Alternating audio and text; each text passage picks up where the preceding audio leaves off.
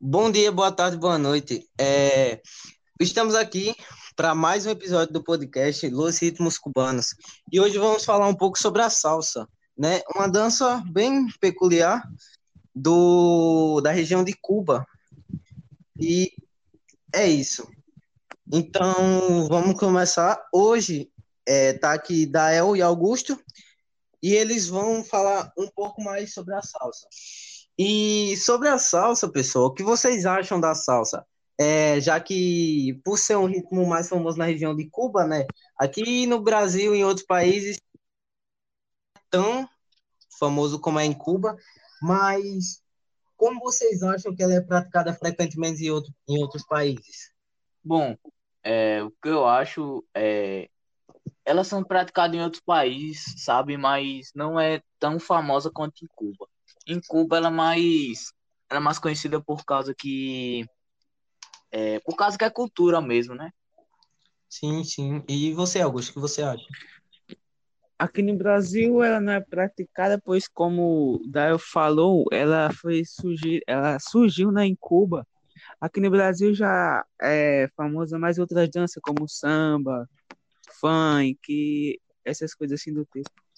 Exatamente. É, são danças que são de regiões para regiões, né? E acontece da, da, da dança ser mais famosa onde nasceu, que obviamente tem mais é, repercussão por lá, né? E em relação à salsa, pelo que vocês percebem da salsa, já que é uma dança bem peculiar, né? Vocês veem aí é, qual vocês acham que são as características da salsa? Que é uma dança muito forte, né? É uma dança que você vê claros, claras diferenças. Qual vocês acham que são essas diferenças nela? Bom, uma das características bem fortes da, da salsa é que elas usam muito movimento de giro. Que é muito parecido também com a dança do mambo. E eu queria frisar aqui que o mambo é, ele usa movimentos é, para frente e para trás, um movimento tipo para frente e para trás, diferente da salsa, que se usa muito movimento de giro, como eu já havia falado.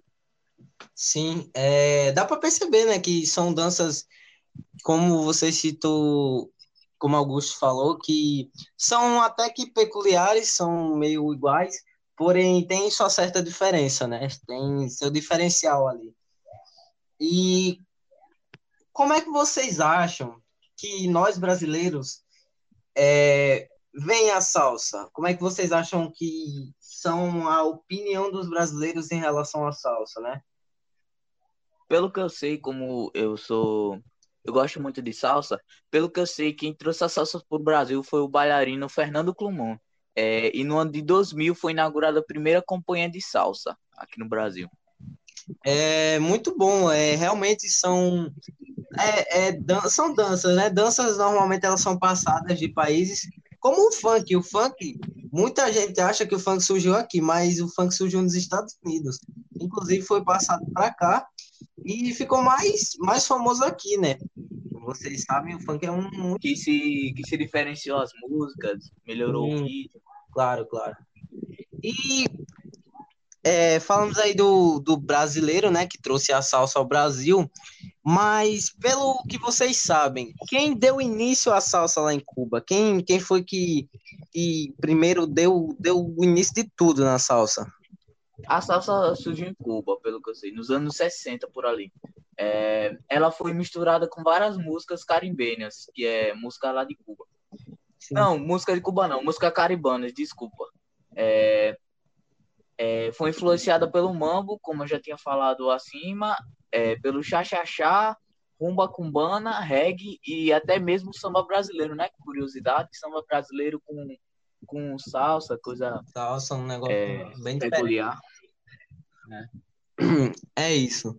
E vocês acham que pela salsa ser um, um, um, ritmo bem forte, um ritmo bem conhecido, e existem competições de salsa pelo mundo, né? Como vocês sabem. E quais são as competições mais famosas na opinião de vocês, né? Já que vocês é, sabem bem desse, desse. Quais são as competições mais famosas? Bom, pelas, pelas que eu já fui, eu já fui em duas competições mundiais de falsa, que são falsas, são salsa, que são bem famosas, desculpa. É, que foi a World Salsa Open e a World Salsa Masters. Mas existem várias outras bem famosas que eu não conheço. É, tem uma que eu não me lembro o nome, né? Mas ela, as características dela, né? As regras delas, tem em solo, né? Que é apenas uma pessoa, em dupla e, e equipes.